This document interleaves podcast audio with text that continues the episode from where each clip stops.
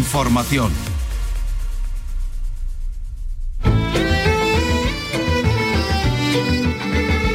En RAI, Andalucía es cultura. Con Antonio Catón. ¿Qué tal? Buenas tardes. Hoy está con nosotros un hombre de la poesía y de la cultura, Antonio Cáceres, gestor cultural poeta que dentro de unas horas presenta en Sevilla su poemario La luz más quieta. Vicky Román, buenas tardes. Hola, buenas tardes. Una poesía que apuesta por la sencillez y por la claridad en ese poemario plagado, plagado de encuentros con la belleza. Vamos a escucharle hablar de su poesía, pero también de las relaciones cultura-poder y de eso que a veces aparece en las redes sociales y que desde la provocación se reclama a sí misma como poesía. La poesía nos acerca a lo inexplicable, a, los misterios. para mí también está relacionada con la belleza. Eh, yo veo muy poco de eso en esas producciones que, abundan en las redes sociales y que ahora se llaman como poesía incluso y me meto yo sin ánimo de provocar ni tampoco de evitar la provocación, pero me meto en un terreno espinoso al decir que utilizan la poesía bien por desconocimiento, bien como elemento de prestigio. Por cierto, hablando de poesía, vamos a conocer hoy La Isla Encantada, el proyecto que la Diputación de Huelva va a presentar en Arco, en la Feria de Arte Contemporáneo que comienza este miércoles, un proyecto que está inspirado en los poemas de Eladio Horta. Pues se ha presentado en el Museo Picasso Málaga la exposición Cara a Cara Picasso y los Maestros Antiguos, que tras dejar el Bellas Artes de Sevilla abre ahora sus puertas en este centro de la cultura malagueño, diálogos entre el genio y autores como Pacheco, Zurbarán o El Greco, siguiendo la estela abierta por Picasso y siguiendo su forma de beber de la tradición, Manolo Cuervo es el autor del impactante cartel de la Semana Santa de Sevilla que hemos conocido este fin de semana y que vamos a comentar vamos a contactar con Manolo Curao, nuestro hombre destacado en el Festival de Flamenco de Jerez, que hoy nos trae eh, a María Moreno en el Villa Marta, cuando precisamente hoy en Algeciras se va a celebrar el octavo aniversario de la muerte de Paco de Lucía y se va a celebrar con guitarras. Por cierto, en Jerez se reabre el Palacio del Tiempo, el Museo de los Relojes, eh, tras las obras de mejora. está considerado uno de los mejores museos de su tipo en toda Europa. Eh, comenzamos con la realización de Ángel Rodríguez, produce Ryan Gosto. Andalucía es cultura, con Antonio Catoni.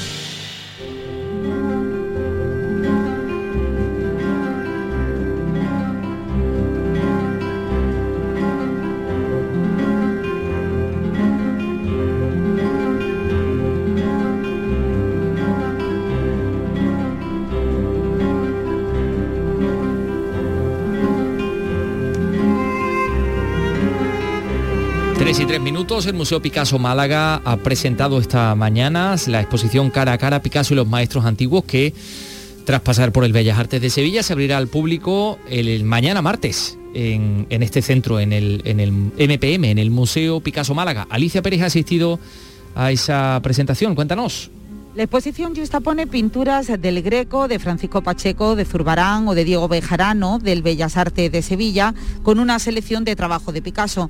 Esos emparejamientos permiten al espectador entender el arraigo del artista malagueño en la tradición española, pero sobre todo la transformación que hizo de esa tradición en su arte. José Lebrero es el director del Picasso Málaga. El modo de acercarse Picasso a la tradición podría ser de un modo dinámico, no para copiarla, no para doblegarse a ella, sino para aprender de ella esos valores, esas técnicas, esa sensibilidad y desarrollar su trabajo. Esta exposición ha recibido en Sevilla más de 100.000 visitantes. Una novedad en esta cita malagueña se incorpora cabeza de mosquetero del Museo de Málaga. Se pretende que multiplique también las visitas en el Picasso Málaga. Patricia del Pozo, consejera de Cultura. Si trabajamos juntos y unimos nuestras fortalezas, pues conseguimos más y mejores cosas y multiplicamos el impacto económico en nuestra comunidad. Cara a cara estará en el Museo Picasso Málaga hasta el próximo 26 de junio.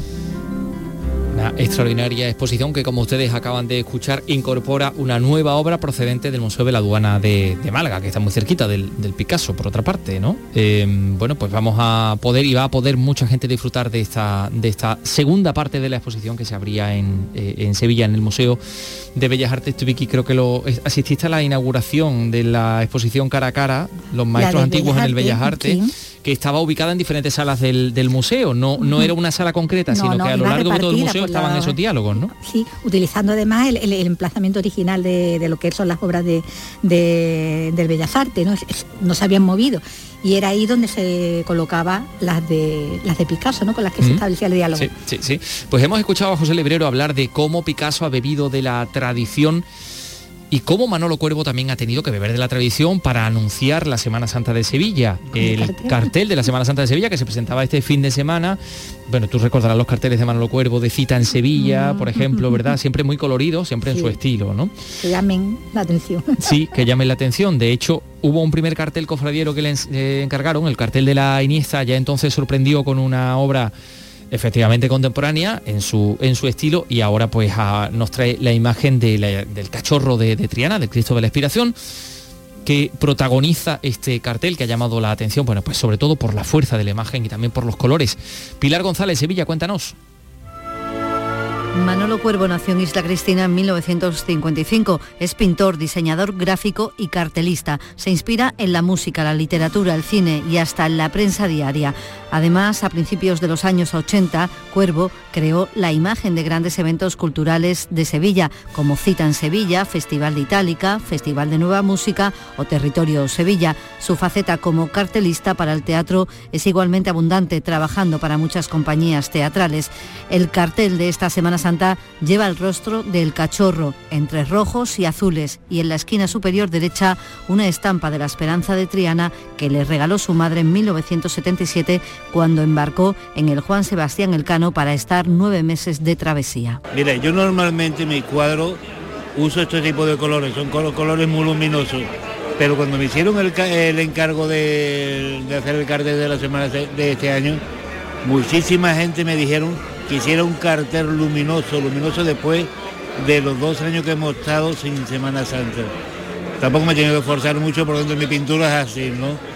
Y lo que he intentado es hacer eso, un cartel que sea alegre para, para esta Semana Santa de, de 2022 una Semana Santa después de dos años sin que lo Manolo Cuervo ha participado en numerosas exposiciones, tanto en España como en Europa, y en Estados Unidos se puede encontrar su obra en colecciones privadas. Como curiosidad, algunas obras suyas han aparecido en series de televisión como CSI Nueva York. Andalucía es cultura, con Antonio Catoni. Poetas andaluces. Escucha el homenaje a la literatura de nuestra tierra. Siente el orgullo de ser andaluz descubriendo la obra de nuestros poetas con Rogelio Reyes Cano y Antonio García Barbeito. En nocturno, en RAI Poetas andaluces. Los lunes desde las 11 de la noche. RAI. RAI. Radio Andalucía Información. Andalucía es cultura con Antonio Catoni.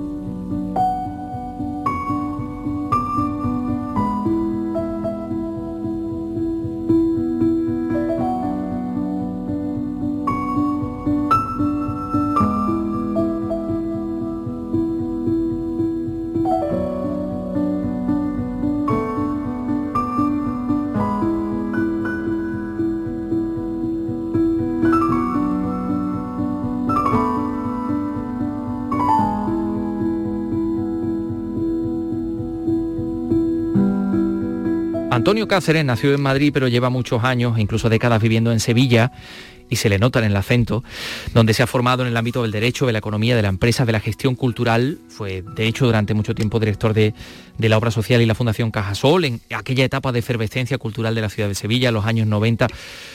Pero hoy está aquí como poeta, con su último poemario, La luz más quieta, que sucede a tono menor, en el que ya se veía las claras opuestas por, por la poesía sencilla, que no simple, y por la poesía clara, entendible. Este es un libro de encuentros, un libro en el que se encuentra con el hijo que ha crecido, o con el perro que huye bajo un torrente de lluvia, o con la luz, o con el Mediterráneo, o con un mandarino, o con un músico ambulante, o con una musa en una inauguración, incluso con un álamo plantado en la urbanización donde, donde reside. La luz más quieta tiene que ver con el sueño, o mejor dicho, con la vigilia ensoñada. A veces con eso que en inglés se llama walking dream, que no es otra cosa que pensar que soñar mientras uno da un paseo. Este libro se presenta esta tarde en la Fundación Cajasol de Sevilla y por eso está con nosotros hoy su, autor, por eso está con nosotros hoy Antonio Cáceres. Antonio, buenas tardes. Hola, muy buenas tardes, Antonio. Gracias por venir. ¿Por qué este regreso a la poesía en este formato? Bueno, yo nunca he dejado de, estar cerca de la poesía. Es verdad que tardé entre el, eh, mi antepenúltimo y mi penúltimo libro, pasó bastante tiempo. Eh, tono menor, que es el, el, libro que precede a La luz más quieta, fue hace cuatro años, pero para mí siempre la poesía ha sido un lugar, hablaba bueno, con bastante acierto de, que en el libro es un espacio de encuentro entre cosas y personas y lugares. Eh, yo siempre me he encontrado y me he reconocido en la poesía. Si nos vamos a la página 37, que está donde está el poema que le da nombre a, a este poemario, La luz más quieta, ya es demasiado tiempo lejos de los lugares claros donde reposan los restos de los tuyos, el deseo punzante de volver a la tierra donde el niño reinaba. Allí el profundo espejo, tu principio y final, el pulso de la sangre y el recuerdo más vivo. Allí la luz más quieta. Esto que nos recuerda mucho a ese tiempo sin tiempo del niño cernudiano, ¿no? Hay un hilo también nostálgico a lo largo de todo el poemario. Sí, posiblemente esta sea una, característica de mi poesía. Es una poesía como la de tantos autores mm, autobiográfica en el sentido de que todo lo que aquí se, eh, aparece, surge, eh, em, concierne a lo que yo he vivido, pero no todo lo que uno es sale en la poesía y hay una tendencia de, bueno, de celebración también, pero mm, de pérdida o de elegía, un tono elegíaco que puede identificarse con un tono muchas veces melancólico, de una cierta, espero y creo que, sosegada melancolía. Mm, eh, sosegada melancolía en la que, permíteme que sugiera esta situación de la pandemia, de la que parece, parece estamos saliendo, pues también nos ha, nos ha, nos ha suscitado. De hecho, tienes un poema sobre el confinamiento, sobre tu propia cuarentena, en ese abril más triste que nos desvela que la vida es imparable, ¿no? Nos ha dado una mejor visión de las cosas esto de, pararnos. Mm, eh, ha sido un, fenómeno muy fuerte para todos y como todas las experiencias fuertes tienen sus cosas buenas y sus cosas malas. Desde luego, en mi caso, y creo que es una experiencia, vamos, compartida por la inmensa mayoría, nos ha hecho valorar muchas cosas que a lo mejor teníamos mm, como olvidadas o en un segundo plano. Y, entre ellas desde luego todas las que conciernen a nuestros lazos afectivos con todas las condiciones que nos ha impuesto la pandemia, yo en ese poema también hablo de cómo me encontré con los míos que estaban, aunque en la casa hasta cierto punto distantes, por lo menos durante la primera mitad de, de aquellos días tan complicados, para, para, mí, incluso para mi familia, claro, por supuesto, para todos fue un, tiempo muy antipático. Y, también al mismo tiempo donde valoraba pues, pues la cercanía de los míos, eh, todo el cuidado y el mismo que pusieron en cuidarme y la vuelta a, a poder disfrutar en la mínima posibilidad que había entonces de salir a la calle, a respirar, a ver la luz, a, escuchar a los pájaros, a, disfrutar de, de, cruzarte con un vecino y aunque fuera escuetamente poder saludarle. Bueno, pues esas cosas menudas sí se han valorado y se valoran, creo yo, ahora de otra manera y, y nada, bueno, no hay mal que, no hay mal que por bien no venga. Claro que, partes positivas ha tenido y tiene esa, esa, experiencia. Desde luego en cómo vemos y cómo valoramos las cosas, yo creo que sí, Antonio, que hay muchas cosas buenas. bueno, también tenías la posibilidad de salir por esa ventana y encontrarte con el álamo al que le dedicas otro, otro poema, un álamo que yo también, por cierto, conozco porque, porque podríamos decir, hemos sido vecinos, aunque no nos conociéramos de la misma urbanización, el mismo lugar donde está ese álamo que efectivamente es un árbol de ribera, pero plantado en, una ciudad, ¿no? Y en el que te sirve para hablar un poco de, un sentimiento de, destierro, ¿no? quizá, ¿no? Sí, bueno, yo, eh, el, álamo es un álamo trasterrado en el sentido de que no tiene el rumor de una ribera, la cercanía de otros árboles, en fin, y, es un árbol trasterrado en la, en la, estrella, pero que como es propio de, bueno, pues de cualquier árbol, se da con mucha generosidad y, a mí en momentos de, descanso, de lo que estoy haciendo, de la tarea, de lo que fuere, eh, me gusta mirar ese, álamo, ver cómo eh, tiemblan sus hojas, etc. Y, se cierra el poema diciendo que es un, espejo, la naturaleza siempre lo es, y en él nos reconocemos. Eh, y, bueno, pues para mí es una compañía, y si se siente el personaje del poema desterrado, lo está no de, una, no de la misma manera que el árbol, que está allí, digamos, mm, quieto. ¿eh? Mm, a mí me gusta sentirme más bien, eh, mm, más que fijo en un sitio y desterrado o trasterrado, eh, digamos que desarraigado en el mejor sentido de la palabra y tratar de encontrarme en la naturaleza, sea donde fuere, o en, los espacios, en los lugares, estén donde estén. Siempre es bueno estar en las fronteras, ¿no? Sí. De la frontera se aprende mucho siempre.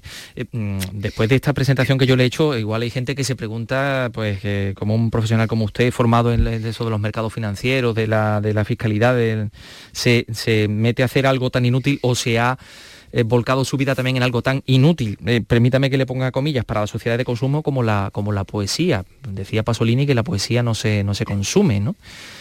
La poesía, la poesía está muy bien dicho, es perfectamente inútil. Si le damos al sentido de, utilidad un sentido utilitario, mercantil o de valor tangible, no, no lo es en absoluto, no tiene ningún valor mercantil, tangible, utilitario.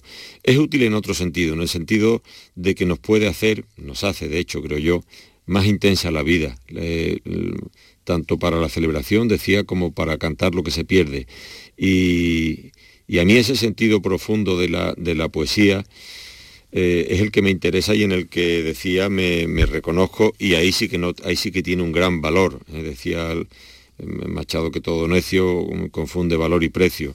El valor de la poesía es incalculable y depende del que cada uno pueda y quiera darle. Para mí desde luego es altísimo y, sin embargo el precio pues, pues es que sencillamente no existe. Tú has hecho referencia al, mercado, al tiempo en que vivimos. Bueno, no, aparte de temas ya testimoniales de que puede valer un libro de poesía, etcétera, eh, la poesía está en otro orden, está fuera completamente de, ese juego. Claro. y también tiene mucho valor estar en Bavia, ¿no? Ahí hay también posibilidades de encontrar otros mundos. Sí, sí. Bavia, eso lo, digo, estar en Bavia, uno de los poemas, ¿no? los que nos dedicamos a, pensar en las musarañas, pues sí, estamos en, Babia o eh, en un estado también se dice de alguna manera en el libro, ¿no? De, ensoñación o de semivigilia, en el que tan real es la, imaginación y, tu vida interior como la, otra realidad, la tangible, la que, la que tenemos alrededor. Sí, mm, estar, mm. estar en Babia es muy importante, sí.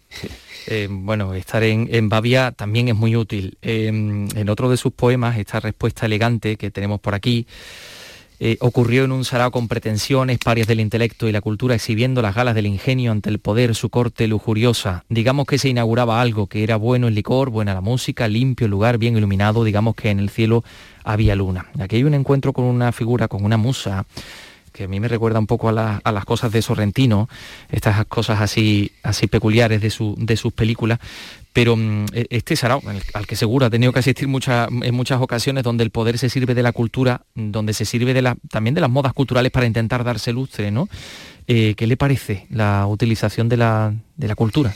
Bueno, en ese sentido. Esa utilización tiene una tradición muy vieja, que es decir, no vamos ahora ni a descubrirla ni a lamentarnos de que se produzca. Es un, fenómeno, eh, como digo, de, mucha tradición. Eh, y, así como la el poder utiliza la cultura como elemento de prestigio, la cultura y sus creadores eh, tienden a arrimarse al sol que más calienta y, y, al poderoso. Y esa es una relación dudosa en la que se producen intercambios no siempre nobles y, bueno, pues yo lo abordo en ese poema con, mordacidad, con, cierto sarcasmo y también con, con piedad que me la podría aplicar yo mismo, porque ninguno podemos en eso eh, pensar que, que, somos almas puras, almas cándidas. Y sí, es verdad, yo es una situación que he vivido y, que vivimos todos con cierta frecuencia, ¿no? Y la vemos incluso en los medios y es un lugar común, que duda cabe.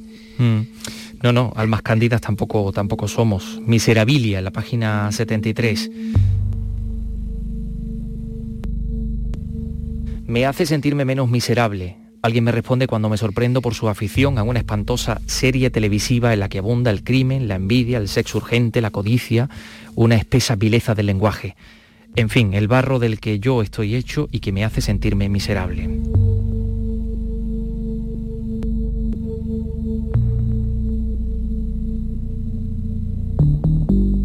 Ver la miseria o la codicia a nuestro alrededor, eh, pues nos hace, no, nos puede hacer sentir mejor o, mal de muchos es consuelo de tontos, Antonio.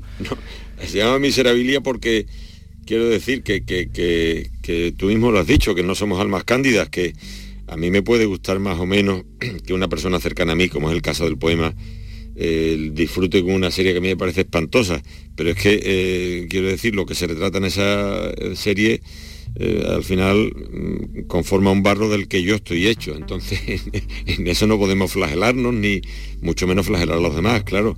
Tenemos que tener piedad, una mirada comprensiva con todos y desde luego con nosotros, si no esto sería insoportable.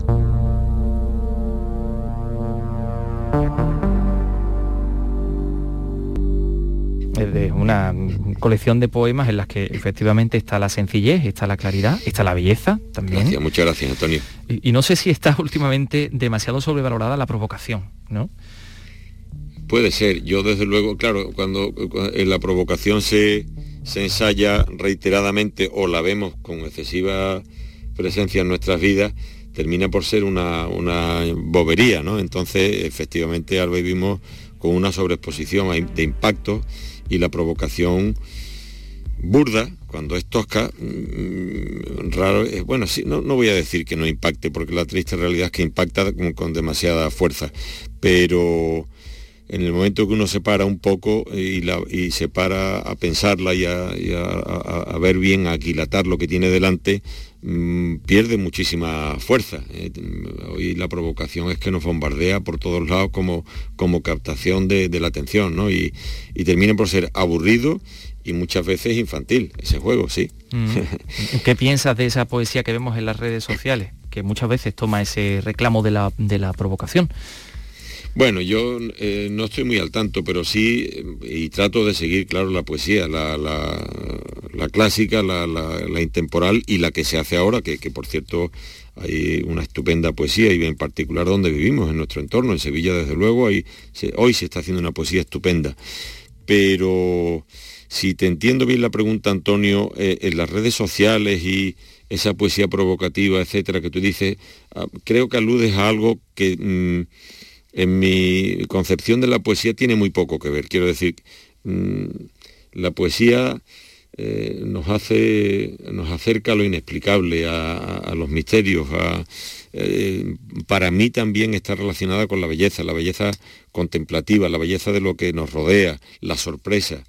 Eh, yo veo muy poco de eso en, esa, mm, no sé, en, esas producciones que abundan en las redes sociales y que ahora se llaman como poesía, incluso, y me meto yo sin ánimo de provocar ni tampoco de evitar la provocación, pero me meto en un terreno espinoso al decir que utilizan la poesía bien por desconocimiento, bien como elemento de prestigio, ¿eh? autocalificando lo que se hace de poesía y, también puede ser por ignorancia, no lo sé, o quizás el ignorante sea yo. Lo que sí digo es que mi concepción de la poesía es otra, muy diferente, muy, muy diferente. Mm.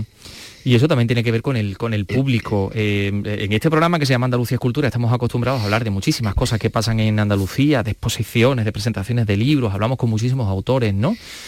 Pero yo he leído en una ocasión que usted decía que lo que echa más en falta es la calidad del público, del, vamos a poner comillas, consumidor de cultura, ¿no? Sí, sí y lo mantiene. Sí, claro que sí. Quiero decir que Juan Ramón hablaba de la inmensa minoría. La poesía, si seguimos con el ejemplo de lo de las redes sociales y tal, la poesía tiene en su expresión mm, una música, una música pobre, pero muy, muy poderosa, la que da el ritmo del verso, la, la palabra, la, en fin, la armonía imitativa, la rima en su caso, etcétera. La propia poesía, la musicalidad que tienen las palabras, eh, también está presente en ella la imagen, muchas veces el concepto, la, la idea, todo eso al final tiene una, una fuerza eh, eh, extraordinaria eh, en la que se confunde el, sentido, lo que se dice con, cómo se dice, con la forma.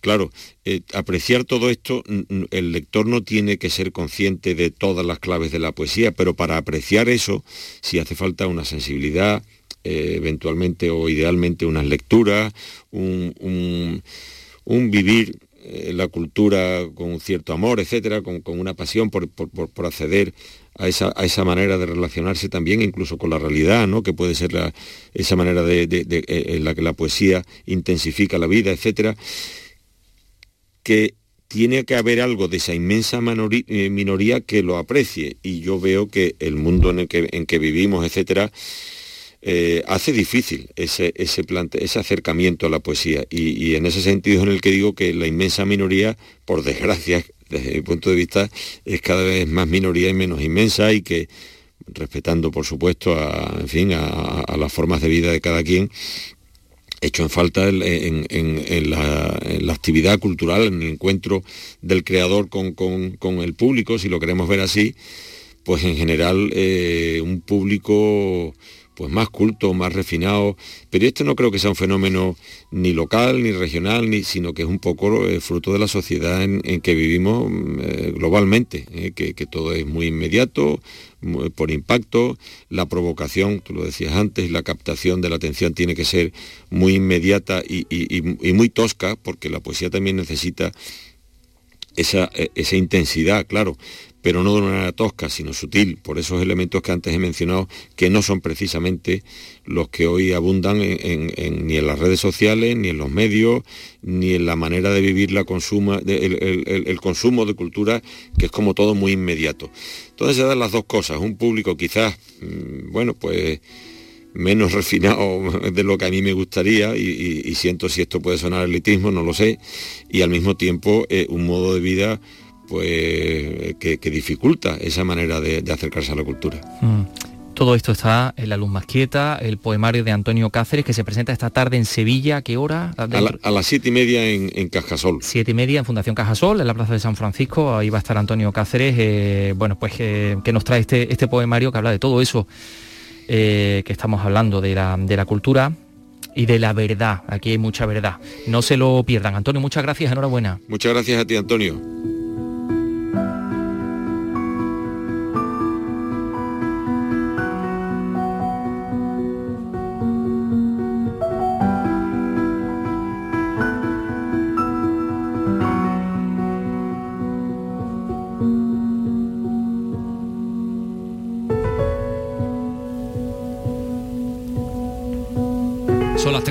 Y también les tenemos que contar que la escritora madrileña Almodena Grandes, fallecida a finales de, este año 2021, del, del año pasado, va a recibir un homenaje póstumo esta tarde también en Granada. Su nombre se va a añadir a la popular Biblioteca de las Palomas en el barrio del Zaidín. Laura Nieto, cuéntanos. Cuando falleció Almudena Grandes, el alcalde de Granada, Francisco Cuenca, anunció que un espacio cultural de la ciudad llevaría su nombre y la Asociación de Vecinos del Zaidín realizó inmediatamente una propuesta para que la biblioteca del barrio se rotulara con el nombre de la autora de Te llamaré Viernes.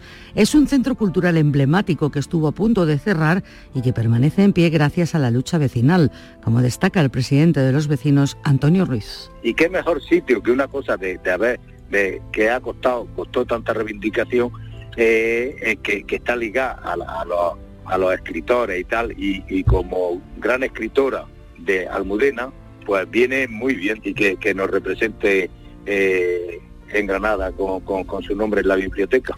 Almudena Grandes estaba casada con Luis García Montero, granadino y director del Instituto Cervantes. Muy ligada a la ciudad, llegó incluso a pregonar las fiestas del barrio del Zaidín y en las próximas recibirá un gorrión de plata a título póstumo, emblema de los zaidineros.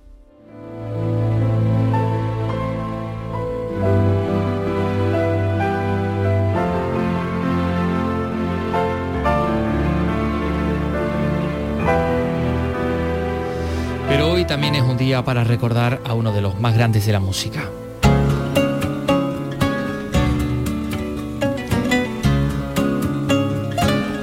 Se cumplen ocho años del fallecimiento de Paco de Lucía.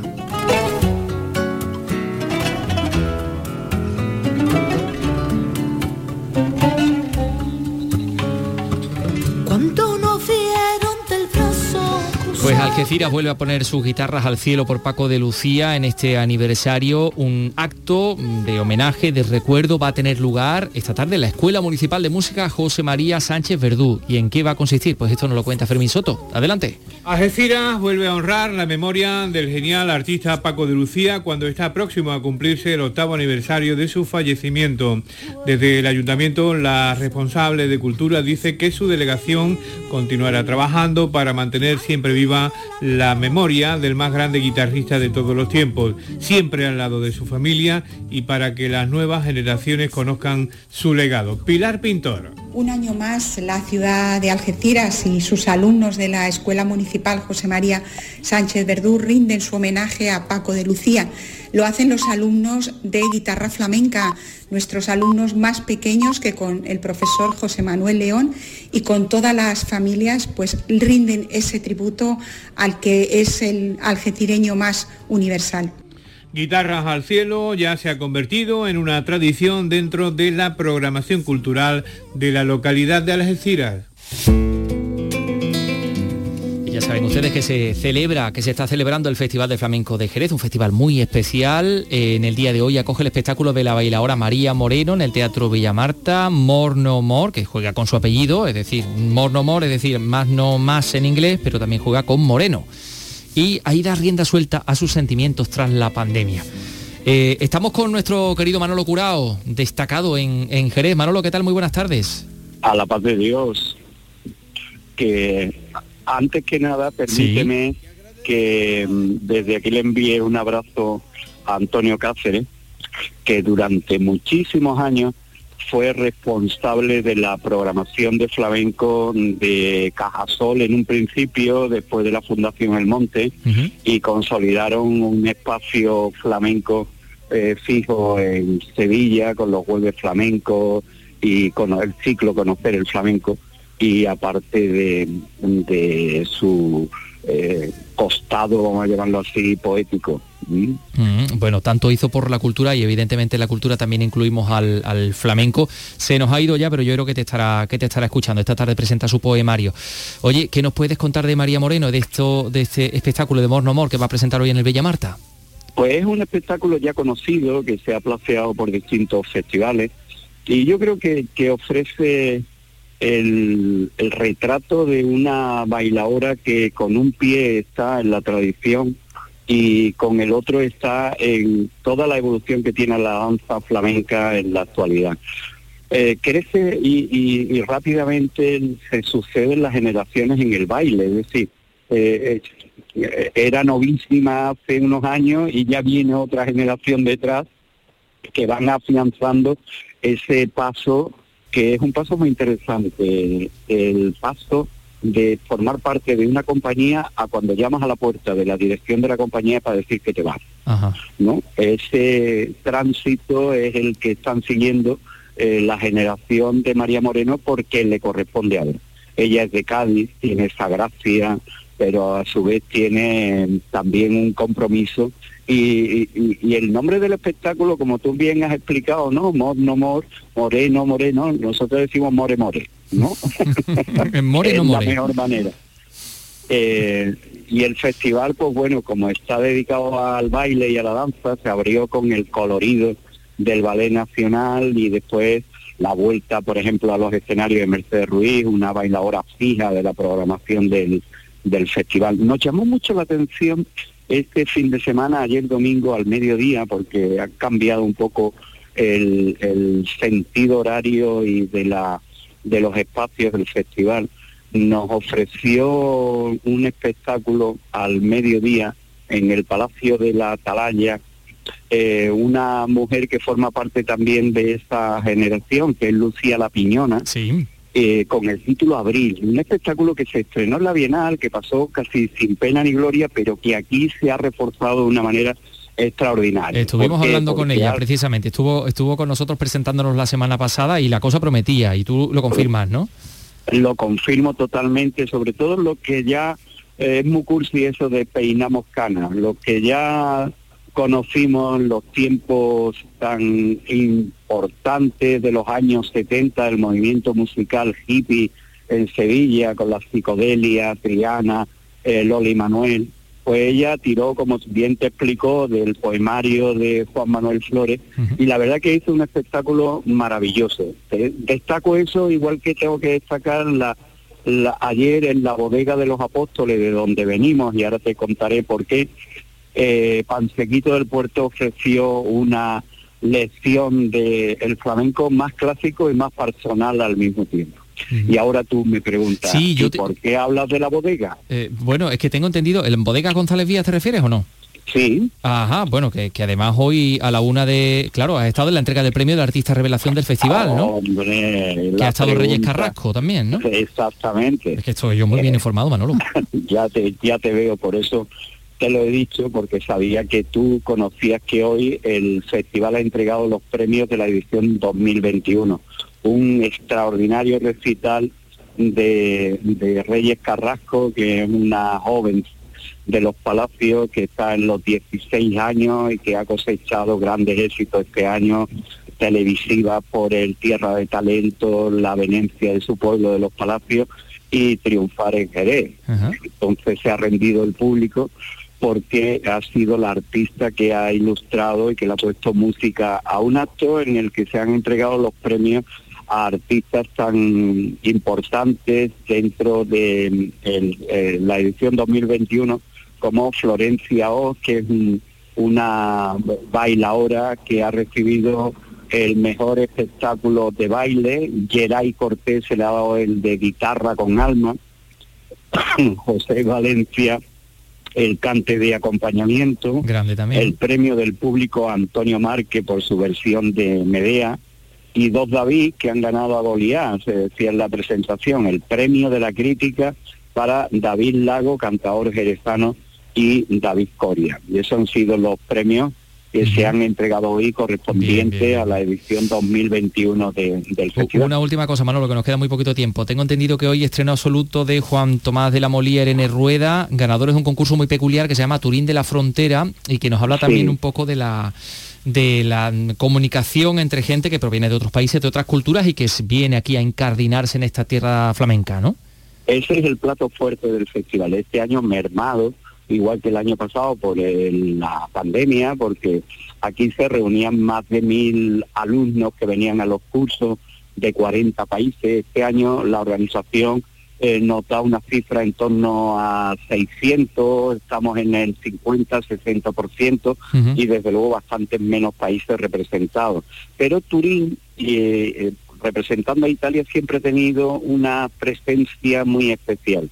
Y aquí convocaba un certamen dentro del propio festival, que es lo que nos va a ocupar en la tarde de hoy antes del More More de, de, Perfecto. Bueno, pues ya, si te parece, mañana nos cuentas qué tal ha ido y qué es lo que, y qué es lo que hay. Te tenemos ahí eh, informando permanentemente desde el Festival de Jerez. Eh, querido Manolo Curao, que pases una tarde estupenda y muy flamenca. Cuenta con ello, Antonio. Un abrazo.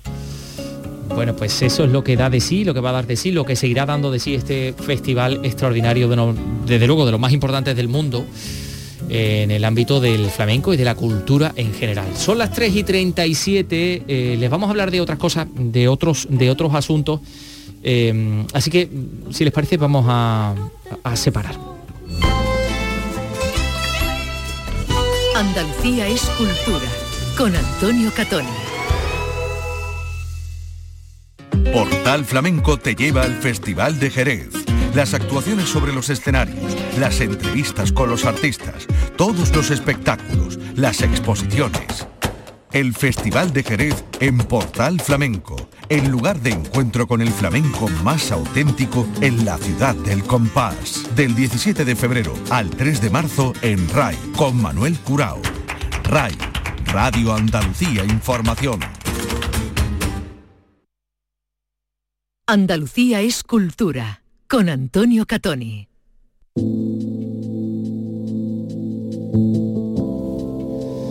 El tiempo, el tiempo y los instrumentos que sirven para medir el tiempo, que son los relojes. Eh, en Jerez, que ya saben ustedes es la sede de ese festival, que acoge este festival, hay un museo muy especial que se llama el Palacio del Tiempo. Y es un museo de los relojes. Han terminado las obras de mejora y ahora vuelve a abrir. Estamos hablando de uno de los mejores museos de Europa y es ciertamente interesante. Marga Negrín nos habla de él. Marga, adelante.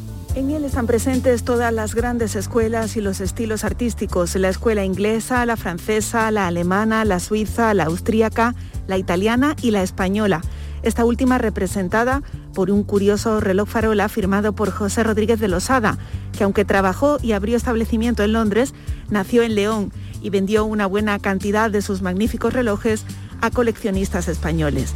La distribución de la colección del Museo de Relojes de Jerez permite disfrutar de una variada tipología de relojes fabricados desde el siglo XVII al XX. El sector turístico está muy satisfecho con la reapertura. Antonio Mariscal, del clúster turístico Destino Jerez. Encantado de que este atractivo se vuelva a reabrir la ciudad de Jerez porque es muy demandado por muchas de las personas que nos visitan. Con total seguridad la más importante de toda España. Tiene relojes de lo más valioso. El renovado Museo de Relojes ofrecerá visitas guiadas de lunes a viernes, excepto días festivos, a las 9 y media, a las 10 y media, a las 11 y media y a las 12 y media. Ya, sabes. Las horas, ¿no? Ha dado las horas. Que- hablando de reloj, que dar las horas. Yo creo que eh, quien tiene que estar, por supuesto, aparte de, de Charo Jiménez, que es nuestra oyente en Sevilla, que nos sigue y, y nos lo ha contado, ha tenido que estar muy atento a todo esto Juan Pérez, que es un vecino de Montefrío, en Granada, y que es un, bueno, pues un, un hombre excepcional entre otras cosas por esto, porque cuida desde hace 30 años y de forma desinteresada el reloj del Ayuntamiento de Montefrío. Es un trabajo que requiere mucha atención, mucho cariño, para que los vecinos tengan siempre una referencia horaria, claro, perfecta, ¿no?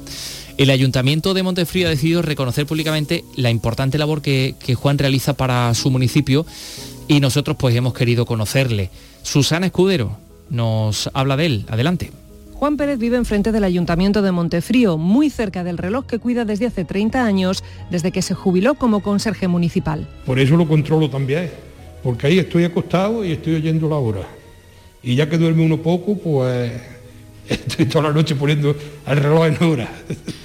Con una visita semanal suele ser suficiente para el perfecto funcionamiento de esta máquina. Hay veces que, hay que subir más, otras veces se queda con el tiempo, según el tiempo que haga, se queda muy fiel y entonces a lo mejor tardo 15 días. El reloj suele adelantar en verano y en invierno se atrasa, desajustes pequeños en cualquier caso, que Juan achaca a los cambios de temperatura. Su padre era relojero, no de los de la torre, nos aclara, pero se familiarizó desde pequeño con el funcionamiento de un mecanismo que es fácil de operar, salvo cuando hay que cambiar la hora, sobre todo cuando hay que atrasarla. El reloj no anda para atrás. Entonces lo que hago es que lo paro, me voy a mi casa y cuando pasa una hora vengo y lo echo a andar. La dedicación, el ingenio y el cariño con el que Juan cuida el reloj de su pueblo será reconocido por su ayuntamiento el próximo 28 de febrero, cuando le sea entregada la bandera de Andalucía en agradecimiento por su trabajo. Bueno, pues enhorabuena, eh, enhorabuena Juan, Juan Pérez. eh, también con su, oye, con su truquillo, ¿no? Todos los maestros lo tienen y Juan Pérez también lo tiene para que el reloj de Montefrío siga dando la hora y siga estando, pues, en fin, que sea otra joya más que luce en ese pueblo que ya saben ustedes, uno de los más bonitos de, de nuestro país y del mundo y así ha sido reconocido por revistas de ámbito internacional. Eh, les vamos a hablar de los cantes de Lucena.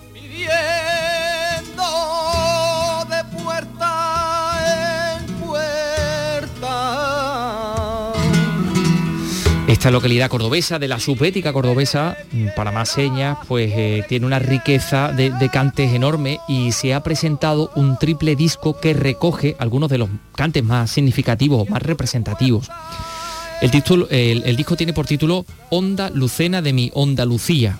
La verdad que es muy, es muy bonito. José Antonio Luque Córdoba, cuéntanos. El nombre escogido para este proyecto musical, que incluye además de los tres discos un documental, procede de los dos últimos versos de un soneto de Vicente Núñez dedicado a Lucena. Los discos recogen las grabaciones más antiguas de Cayetano Muriel, el niño de Cabra, y del niño de Lucena, artífices del fandango de Lucena, que consiguieron darle forma y enseñar a los que venían detrás. Chemi López es musicólogo y productor. No conocemos el contenido de lo que Cayetano Muriel, niño de Cabra, registró en noviembre de 1900 para gramofón, pero en 1906 deja varias muestras en la serie que impresionó para Zonofone de los estilos de Dolores la de la Huerta, Rafael Riva y el suyo propio. En los discos se recogen también cantes de las tres generaciones de intérpretes que mantienen viva la llama del flamenco en Lucena. El triple disco y el documental se presentan este jueves en una gala que tendrá lugar en el Auditorio Municipal. Hoy ya perdí la cabeza por tu amor. Porque tú eres agua, porque yo soy fuego y no nos comprendemos. Yo ya no sé si he perdido la razón, porque tú me arrastras, porque soy un juego de tus sentimientos. Una versión de esta composición de Manuel Alejandro. Cuando yo creo que estás en mi poder, tú te vas soltando, te vas escapando de mis propias manos. Hasta ese día que tú quieras volver y quizás me encuentres enfadado y triste, pero enamorado. Pues sí, dos cosas les vamos a contar que van a pasar esta semana, que hoy arrancamos. Por una parte, Manuel Alejandro va a ser nombrado hijo predilecto de Jerez, hijo predilecto de la provincia de Cádiz, va a recibir ambas instituciones en dos días consecutivos esta semana. Ya saben ustedes que está considerado como uno de los grandes músicos de las últimas décadas, responsable de éxitos de figuras como Rocío Jurado, Rafael, Nino, Bravo, o, Nino Bravo o, o Julio Iglesias. Pablo Cosano, Jerez. Como yo te amo.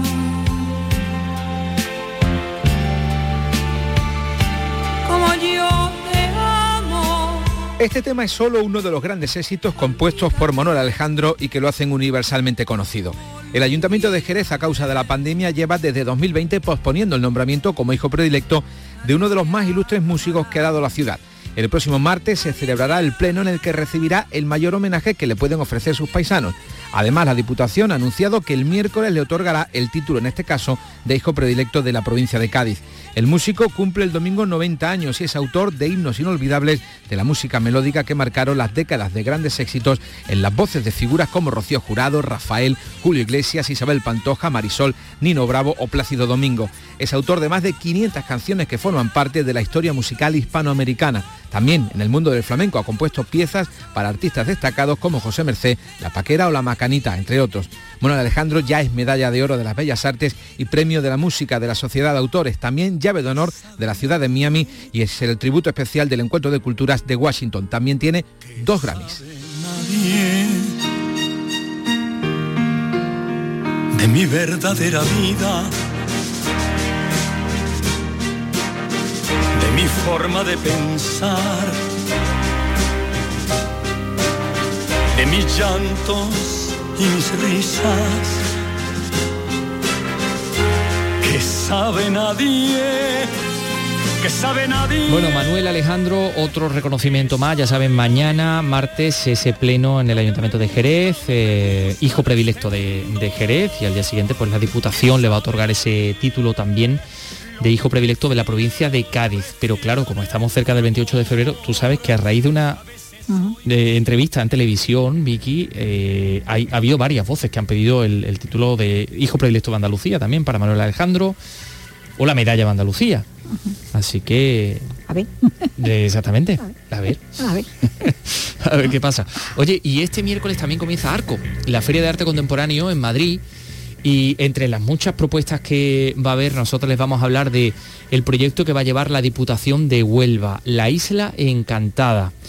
El proyecto está inspirado en los escritos de- del poeta Eladio Horta. Paco Aranzana nos da más detalles. La Isla Encantada tiene como hilo conductor la obra del poeta Eladio Horta sobre la llamada Barra de Ayamonte en Isla Canela, en la desembocadura del Guadiana y en el límite fronterizo con la costa portuguesa se conforman diversas islas que las mareas van modificando a su antojo mostrándonos una perspectiva diferente los 365 días del año.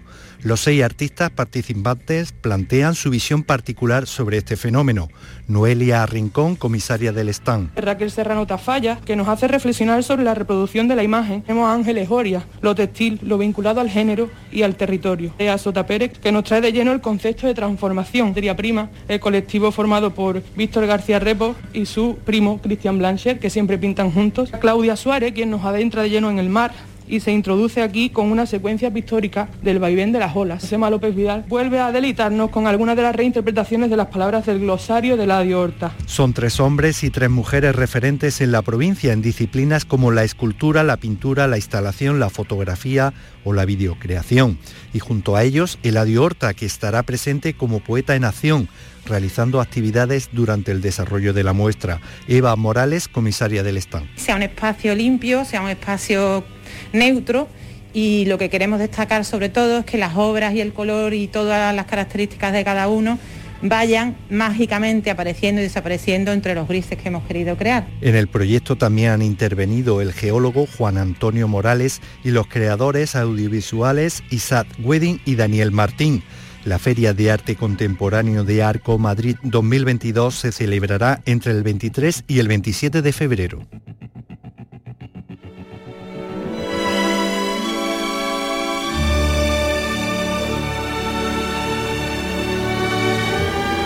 Ya saben ustedes que esta música anuncia la llegada triunfal, como no podía ser de otra manera, de Paco Gomezaya a este estudio, porque esta noche tenemos en Andalucía Televisión, poco antes de las 11 de la noche, un peliculón.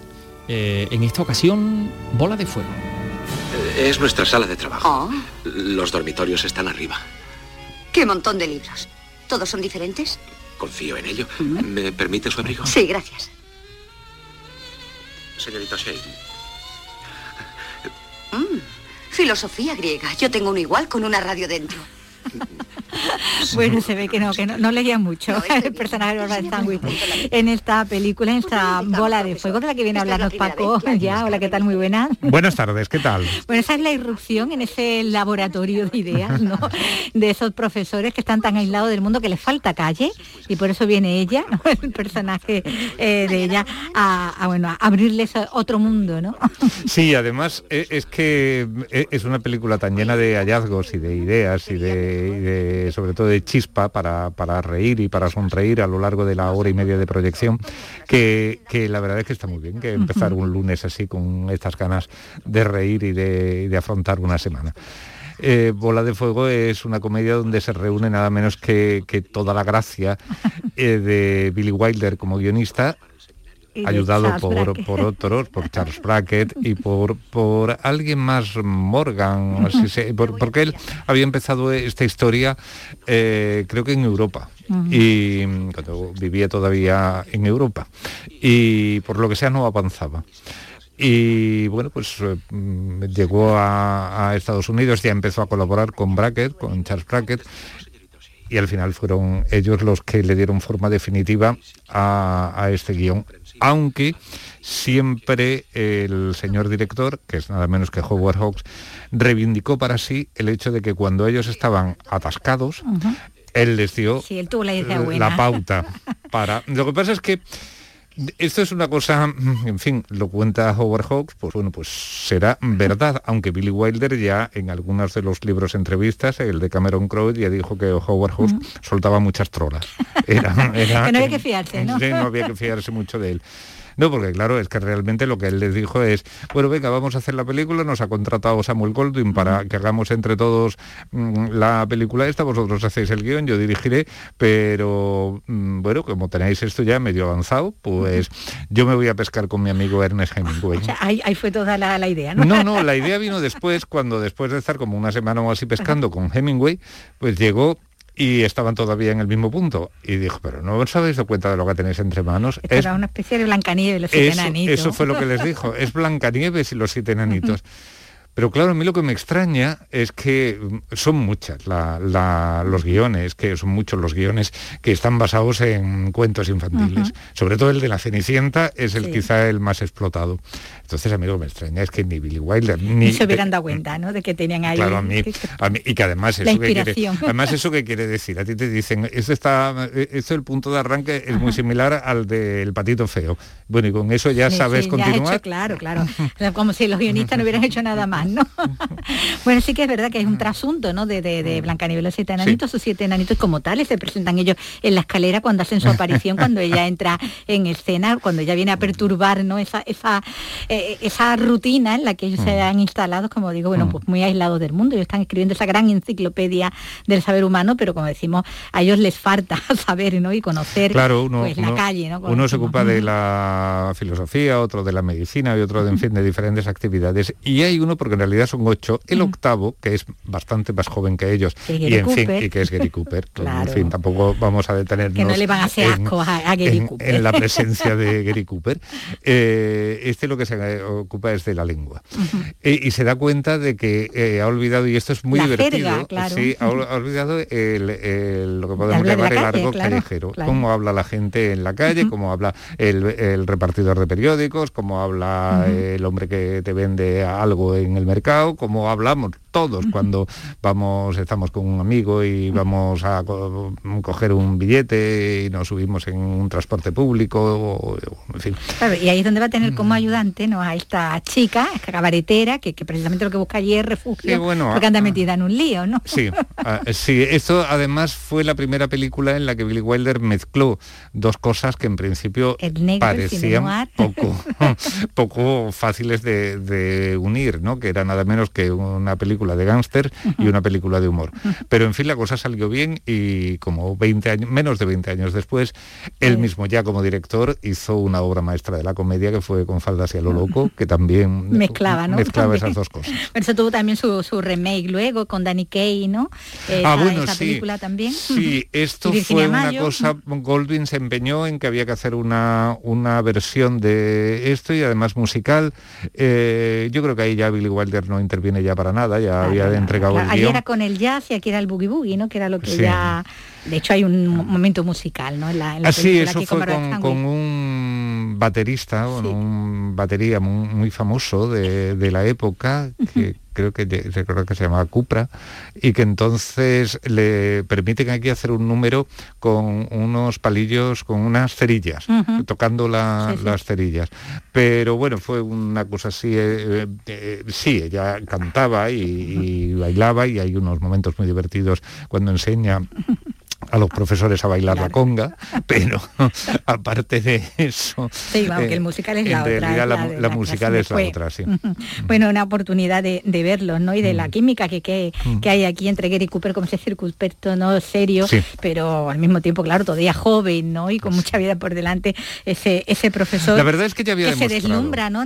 Y lo de deslumbrar es literal, porque cuando ya se quita ese abrigo y entra con ese traje, ah, es verdad, soltando destellos, claro. Sí, sí, es la luz además, que entra allí, ¿no? Y además, bueno, la, las otra, otra cosa que sueña él cuando eh, ella recibe una luz desde una ventana y, sí. y, el cabello se le pone mucho más claro, mucho, mucho más rubio, y ella pues lógicamente dice así, ah, eso pues, le, pues eso le impresiona, y entonces pues siempre... Buscando el foco sí, siempre, ¿no? Se puso otra vez y en fin.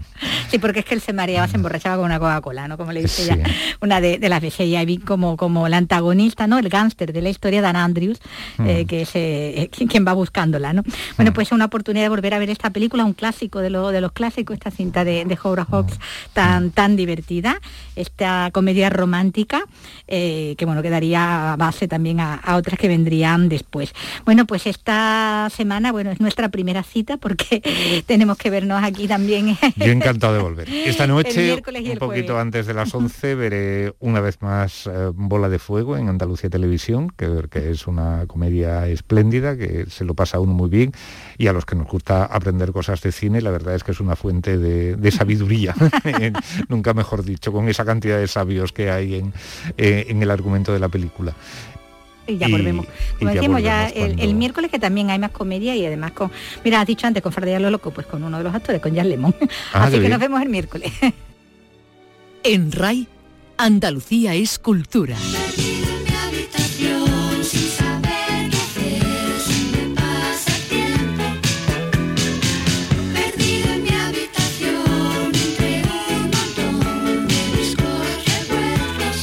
Bueno, pues te esperamos el miércoles, Paco. Hoy cumple 63 años José María Cano, músico, compositor, director de orquesta, productor discográfico, artista plástico, que ya saben ustedes formó junto a su hermano Nacho y Ana Torroja el grupo Mecano entre 1981 y 1998.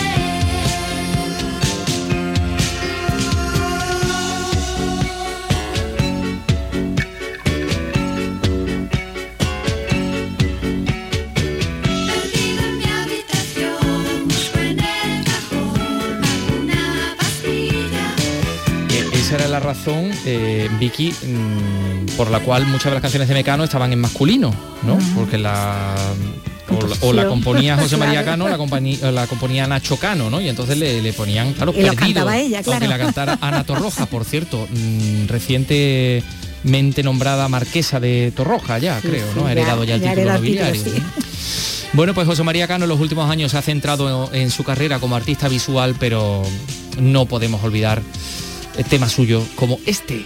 No me mires, no me mires, no me, no me, no me mires, no me mires, no me mires, déjalo ya. Hoy no me he puesto el maquillaje. Con el cual nos vamos. Mañana regresamos a las 3 de la tarde. Hasta mañana, Vicky. Adiós.